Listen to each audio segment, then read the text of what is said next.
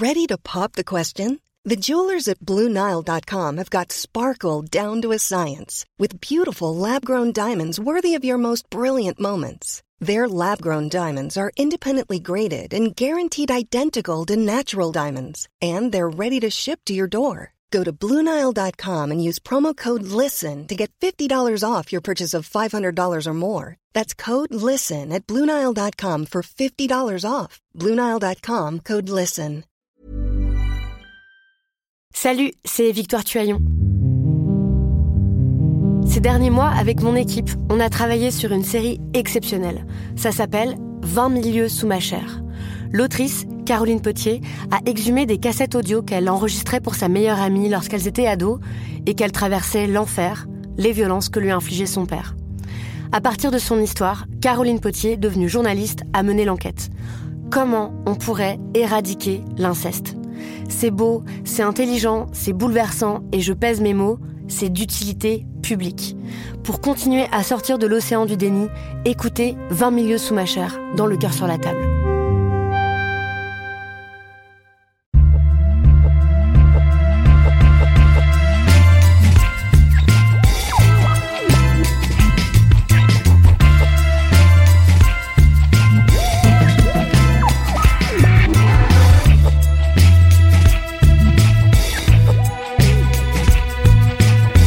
Salut, c'est Thomas Roset.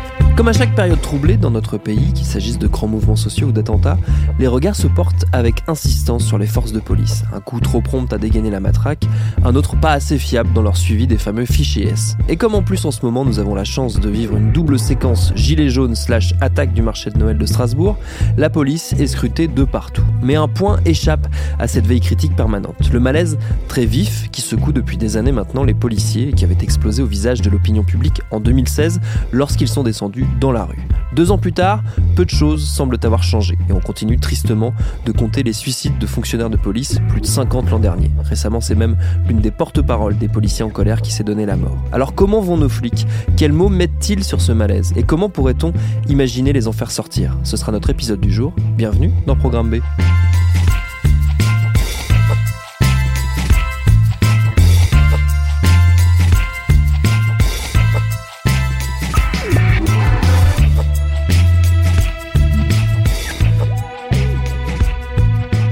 démarrer, il semblait important de mettre dans ce sujet un peu de concret, parce qu'au-delà des statistiques, des chiffres, des problématiques larges, il y a un empilement de cas et de trajectoires singuliers qui, mis ensemble, forment ce malaise global. J'ai donc demandé à Jeanne-Marie Desnos de passer par notre studio. Jeanne-Marie est journaliste pour le site Street Press. Elle a récemment signé une enquête très approfondie sur cette crise au sein des forces de l'ordre. Ça s'appelle Les naufragés de la police nationale. C'est rempli de témoignages sur les conditions de travail quotidiennes des policiers.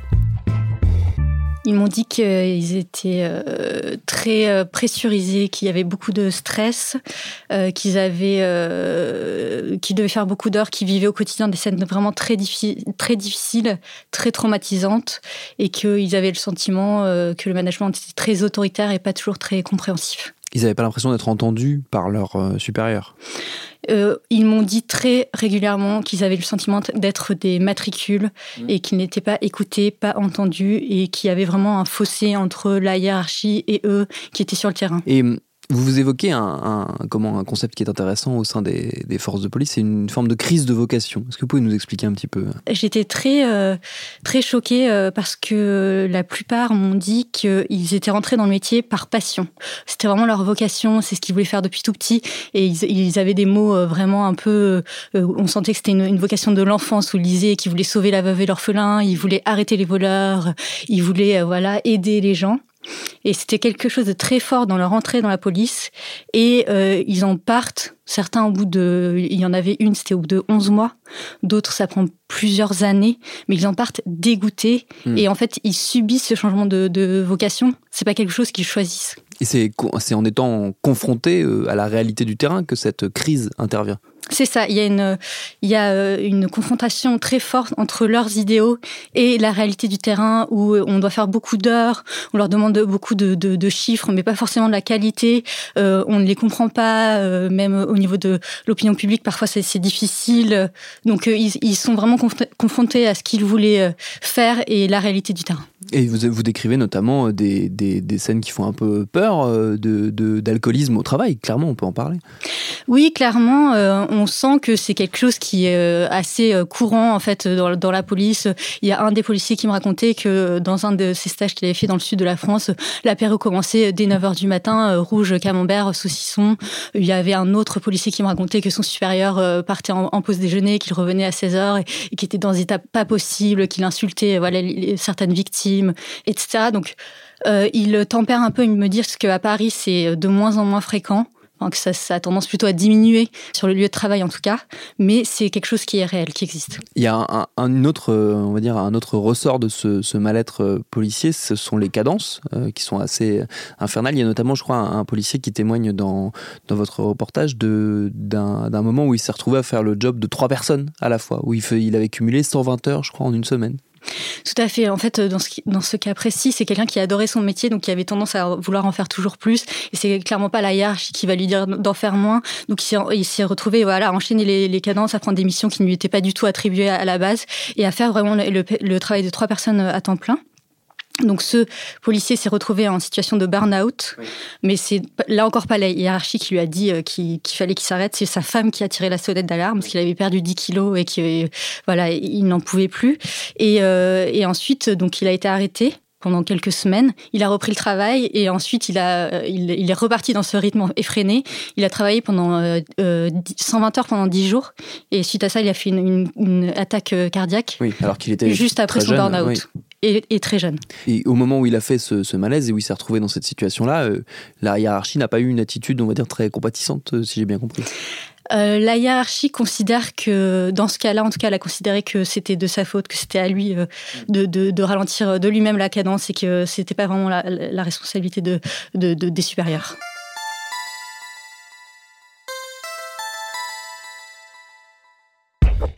Une fois le paysage esquissé, élargissons un peu le spectre. Pour ça, nous nous sommes tournés vers un spécialiste de la question, Mathieu Zagroski, qui est chercheur associé en sciences politiques au CESDIP, le centre de recherche sociologique sur le droit et les institutions pénales. Lui, il interroge très régulièrement les policiers sur leur quotidien et le constat qu'il en tire est le même que Jeanne-Marie Desnos, une sensation de malaise omniprésente.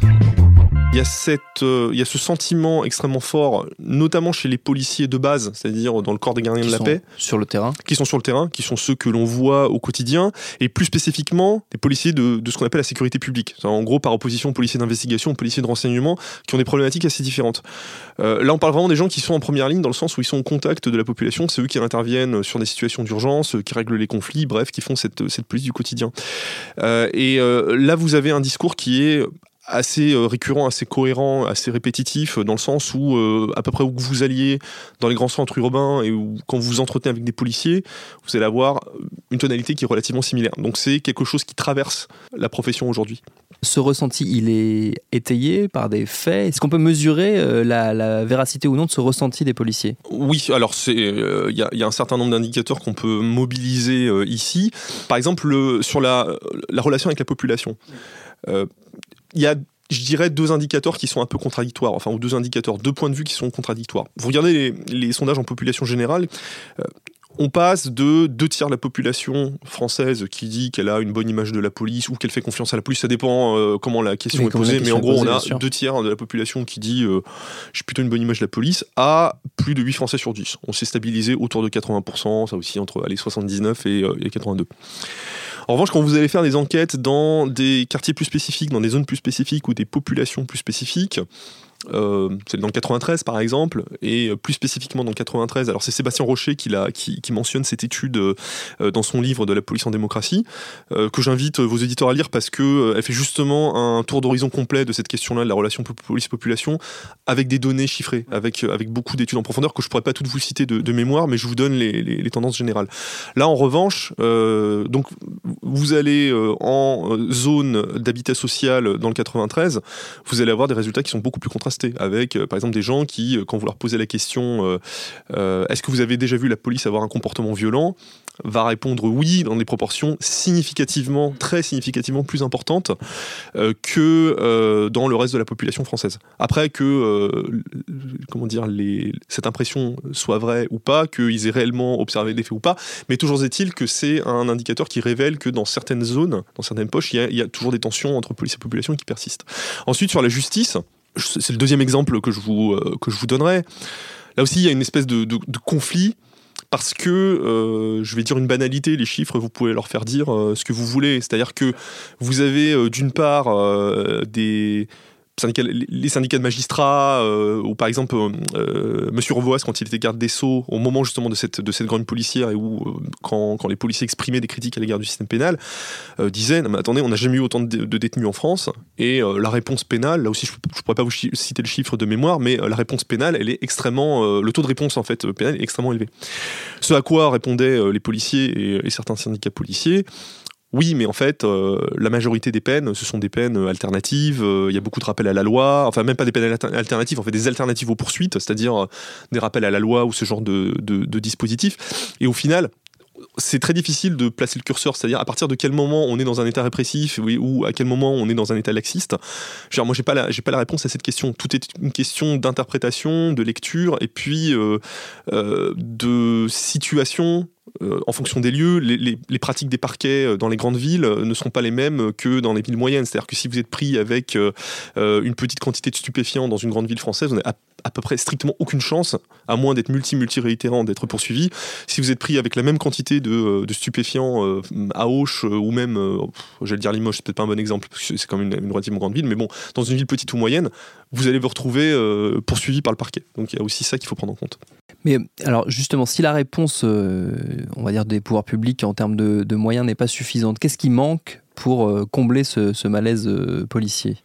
Oui, point très important, c'est le sens du métier. le reproche que je fais souvent en fait aux, annonces ministérielles, aux annonces politiques, et puis même aux, aux propositions qui sont faites pendant les campagnes politiques, c'est qu'en fait on raisonne qu'en termes de moyens de structure.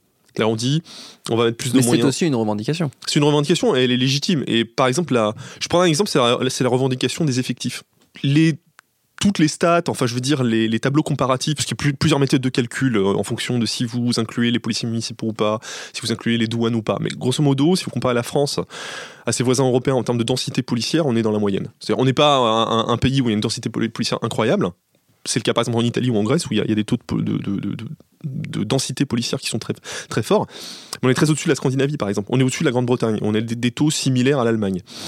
Donc euh, la question, elle n'est pas tant celle des, effectifs, mais de leur utilisation et de leur déploiement. C'est de la, de la répartition. On a en France, c'est un fait bien connu aujourd'hui, des policiers qui font beaucoup de tâches administratives, qui font des tâches dites euh, indues en fait, qui ne serait jamais fait par des policiers dans d'autres pays. Ça, les Anglais euh, confient ça à des, personnels civils, euh, des personnels non policiers. Il est hors de question qu'un policier perde son temps pour euh, faire, pour faire ce genre de choses. Donc ça, c'est ça, c'est un élément à prendre, à prendre en compte. Et du coup, quand il y a ces, ces, discussions sur il faut plus de policiers, il faut plus de ceci, il faut plus de moyens, d'accord, mais en fait, pour leur faire quoi? pour, pour, leur faire faire quoi exactement? C'est pour faire quoi? Pour pour faire plus d'interventions, plus de ce qu'on fait aujourd'hui, pour changer de méthode. C'est ça la vraie question, c'est qu'au final, euh, on a un bateau qui navigue un, peu à vue, avec beaucoup de changements, euh, beaucoup de réformes, beaucoup d'effets d'annonce depuis 20, 30, 40 ans, j'ai envie de dire, hein, dans le sens où on a eu la réforme des corps et carrières. Euh, je ne vais pas entrer dans les détails, mais c'était une réforme des grades, en fait. Euh, les grades dans la police, au milieu des années 90. Il y a eu la police de proximité, il y a eu la culture du résultat, puis il y a eu les zones de sécurité prioritaires. Maintenant, on a la police de sécurité du quotidien. Et au final, euh, la réflexion qu'on n'a pas véritablement menée, alors le gouvernement actuel a voulu le faire autour de cette police de sécurité du quotidien, c'est finalement quelle est la fonction. quel est le rôle du policier dans la société? Voilà, c'était d'ailleurs le, sous-titre de mon livre, c'est Que fait la police et le rôle du policier dans la société. Dans la société, c'est justement la question que je pose, c'est au final, est-ce que c'est juste une machine, le policier c'est juste une machine à réagir à l'événement, c'est-à-dire il y a la commission d'une infraction, euh, il y a un braquage ou un attentat terroriste et puis bah, on réagit, c'est-à-dire on envoie euh, un véhicule sur place et puis, euh, et puis on intervient, ou est-ce qu'on est plutôt dans l'anticipation, est-ce plutôt dans la, dans la régulation de conflits, dans la prévention? Alors forcément, il n'y a, a, pas d'idéal type où on ferait que l'un ou l'autre, c'est toujours un mix des deux.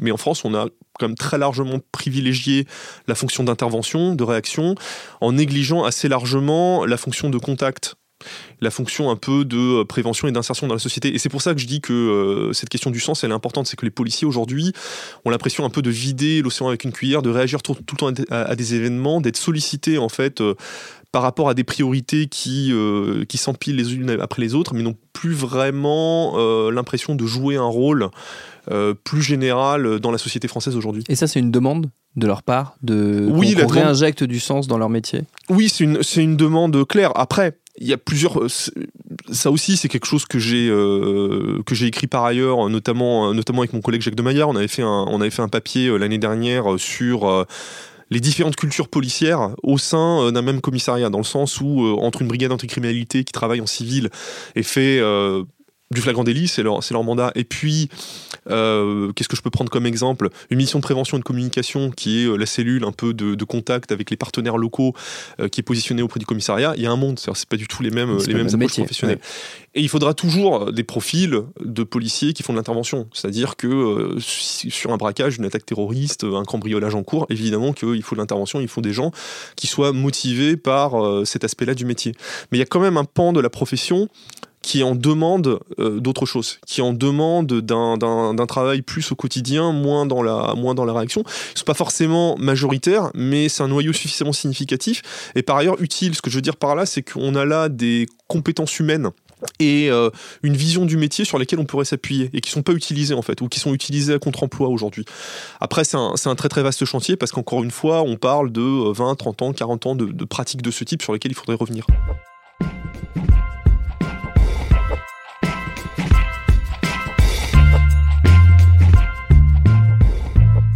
Alors que faire pour sortir les policiers de leur malaise et retisser les liens avec une société où ils peinent à trouver leur place? Là, on entre clairement dans la sphère de la décision car c'est elle qui donne le ton de la sécurité publique en France. Vous vous souvenez peut-être de la police de proximité dont on a beaucoup causé dans la presse il y a une quinzaine d'années lorsqu'elle a été supprimée par Nicolas Sarkozy. Plus qu'une brigade concrète de police, c'est ce qu'on appelle une doctrine, une manière d'utiliser les forces de l'ordre. Et c'est peut-être une clé d'évolution positive pour la police française. Pour comprendre pourquoi, j'ai passé un coup de fil à Laurent Mucchielli, qui est sociologue, directeur de recherche au CNRS, et qui s'est longuement penché sur cette question, selon lui, cruciale. On est un des derniers pays occidentaux où on n'est pas capable de comprendre que la police de proximité, c'est une évidence et qu'il en faut une. C'est pas la seule façon de faire la police. Il y a plusieurs, il y a plusieurs métiers de police. Hein. Le maintien de l'ordre, les CRS, les gendarmes mobiles, la police judiciaire, euh, euh, il, y a, il, y a, le renseignement, etc. Il y a plusieurs métiers. Et puis il y a ce qu'on appelle la sécurité publique en France, en police ou la gendarmerie départementale du côté gendarmerie. La police en uniforme de tous les jours de la rue. Eh ben, dans la plupart des pays occidentaux, on a compris depuis longtemps que il faut que euh, cette police-là soit de proximité. Après, on l'appelle comme on veut. Hein. On dit plutôt police communautaire dans des pays anglo-saxons. C'est-à-dire qu'il y a des policiers ou des gendarmes, peu importe, qui sont affectés à un territoire limité, qui ont pour objectif de connaître le mieux possible la population, et pas pour le plaisir de faire ami-ami avec la population, mais parce que quand on est proche de la population, c'est le meilleur moyen pour recueillir du renseignement. Or, le renseignement, c'est la clé de réussite de toutes les fonctions de police. Le contraire du renseignement étant être aveugle, ne pas connaître, donc intervenir à l'aveugle. Ce qui, au contraire, le, ce qui, au contraire, ne peut qu'annoncer des erreurs, euh, euh, sur tous les plans. Voilà. Donc ça, on n'a toujours pas compris en France parce que la question de sécurité est ultra politisée hein, et que dès qu'on dit proximité, il y a toujours trois personnes qui viennent en disant ah ben vous vous êtes des laxistes, vous êtes du côté des délinquants et toute, une série de, de sornettes de, de, de ce genre-là parce que ce sont juste des politiciens qui font de la petite politique avec ça et qui du coup nous empêchent de, de, de penser ça. Voilà. Inversement, il y a des pays où cette proximité elle est bien pensée et où du coup les policiers eh ben, sont, sont mieux dans leur basket en fait, sont mieux dans leur fonction plutôt. Hein. C'est-à-dire qu'ils se sentent beaucoup plus reconnus euh, euh, par, la, par la population. Est-ce que mm, on a pu mesurer une amélioration euh, dans cette perception que les policiers ont d'eux-mêmes quand cette police de, de proximité, elle portait ce nom-là d'ailleurs, existait? Oui, alors il y a quelques, il n'y a, pas de grande enquête nationale faite régulièrement, machin, mais enfin, il y a quand même un certain nombre d'études qui étaient faites, qui étaient faites à l'époque. il y a des policiers et des chercheurs qui ont en fait qui ont fait qui ont suivi certaines expérimentations de la police euh, de proximité telle qu'elle avait été euh, décidée par à l'époque Chevènement en 99. Il y a eu, à partir de là une série d'expérimentations avec des dispositifs d'accompagnement et d'évaluation hein, pilotés par des chercheurs dans plusieurs villes. Et parmi les, alors on, évalue évidemment la satisfaction de la population, mais on, on, pouvait aussi essayer d'évaluer la satisfaction des policiers eux-mêmes. En fait, ce, qui était, le plus intéressant, c'est que il y a quand même beaucoup de policiers qui étaient réticents a priori parce que euh, le débat euh, public et politique en France tel qu'il est fait, euh, dire oui, oui, moi je veux être policier de proximité, euh, euh, c'est super et machin, et eh bien tout de suite donc c'est suspect de hum, est-ce que tu es un vrai policier, vous voyez, parce qu'il y a toujours cette ce maudit ce, ce, ce, maudit débat public, et donc du coup cette maudite image dominante que au fond la police c'est le muscle, voilà avant tout, ce qui est ce qui est désastreux évidemment. Euh, la police, ça devrait être le neurone aussi, euh, avant tout. Donc malheureusement, il y, a, cette image qui pèse. Donc du coup, même dans un commissariat, les policiers qui sont les plus volontaires, etc., ben, vont pas forcément crier sur les toits. Parce que ceux qui correspondent le plus à l'image dominante, et donc ceux qui, euh, euh, pourront crier le plus fort au fond, hein, et qui seront le plus écoutés du coup, euh, c'est ceux qui disent seulement la police c'est le muscle, donc moi je vais pas aller faire ce truc. voilà. Mais de, de, mon souvenir, il y a quand même un certain nombre d'expériences. Quand elles marchaient bien, c'est quand les critères étaient réunis pour que ça marche bien, quand la hiérarchie accompagnait bien la réforme plutôt que de s'y opposer, quand les syndicats l'accompagnaient bien plutôt que de s'y opposer, et eh ben, au final, tout le monde était content, y compris les policiers. Et ils étaient contents pourquoi? Ben Parce qu'ils avaient beaucoup plus de reconnaissance dans la population. Et plutôt que d'avoir des gens qui soient euh, euh, les fuient, ils leur parlent pas du tout, ou même les insultes, ils avaient au contraire des gens qui, qui, venaient leur serrer la main pour les remercier de, de, tout ce qu'ils faisaient pour le quartier. Voilà. Donc euh, évidemment que ça change tout dans, dans, dans, dans ensuite dans, la fierté qu'on a à, faire son métier. Dans la manière dont est pensée la, la, police de sécurité du quotidien, qui est un peu, on va dire, un successeur de cette police de, de proximité, qui était un des, projets portés par Gérard Collomb quand il était euh, ministre de l'Intérieur, est-ce qu'on retrouve ces, ces, composantes qui permettraient d'améliorer euh, les relations entre le public et, le, et, le, et la police? Non, c'est malheureusement une plaisanterie. Euh, quand on gratte un peu, quand on gratte un peu, il n'y a rien derrière pour faire des choses. C'est des grands discours, c'est de la com, nous allons améliorer les relations police-population. Et dès qu'on gratte un petit peu derrière, il n'y a pas de doctrine, il n'y a pas vraiment de réflexion structurée. Euh, c'est uniquement de l'affichage politique. C'est de l'affichage, voilà, c'est principalement de l'affichage. Euh, c'est malheureux, hein, mais, mais c'est principalement ça. On est dans, dans, on est dans le monde de la com. Euh, et, et, et, plus du tout de, de choses que peut-être qu'elles pouvaient être pensées il y a encore 20 ans. Euh, parce que si c'était autre chose que de la com, alors on verrait qu'il ne s'agit pas simplement de repeindre la façade ou de mettre euh, un, de coudre un nouveau petit bandeau, un petit, bandeau euh, dans le dos, dans, le dos des vestes des policiers que parquet police de sécurité quotidienne. Si c'était vraiment pensé, ça aurait des implications derrière dans l'organisation du métier au quotidien. Euh, ça aurait toute une série de, conséquences, y compris pratiques. Or, or, les conséquences, elles, elles sont pas là les policiers sont organisés de la même manière, vivent de la même manière, euh, pensent de la même manière, avant et après la prétendue. Euh, voilà, donc c'est bien la preuve que c'est essentiellement de la com et deux trois petits bouts de management, mais, ça ça change rien du tout euh, au, au, au travail tel qu'il est structurellement fait.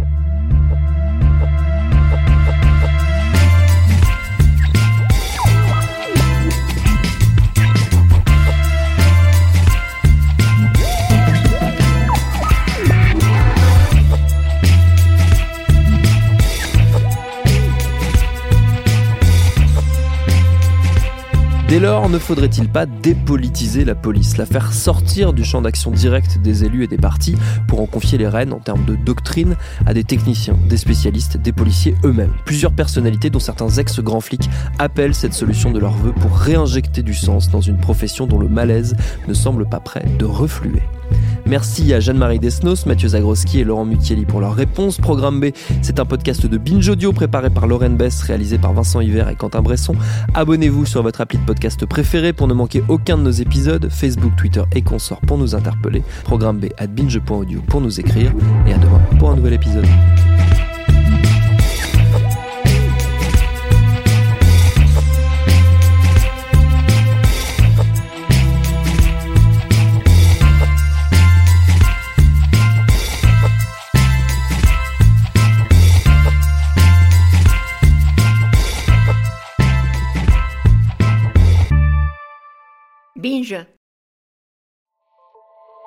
Salut, c'est Sinamir du podcast L'Affaire. En 2016, je suis monté sur un bateau de sauvetage en Méditerranée et ce que j'y ai vu n'a pas changé. En tout, depuis 10 ans, on compte même près de 30 000 morts sur cette mer. Alors, dans le naufrage, notre nouvelle enquête, j'ai voulu raconter un cas concret. Comment 130 personnes sont mortes en 2021 à la frontière de l'Europe, malgré des dizaines d'appels de détresse. Qui n'a pas pu les sauver? Et pourquoi? Qui étaient ces disparus? Et surtout, comment on en est arrivé à ne plus parler de 130 personnes qui meurent le même jour sur un bateau au milieu de la Méditerranée? Le naufrage, c'est la nouvelle série du podcast L'affaire de Paradiso Média. Une enquête que vous pouvez retrouver gratuitement chaque semaine à partir du 27 mars 2024 sur toutes les applications de podcast.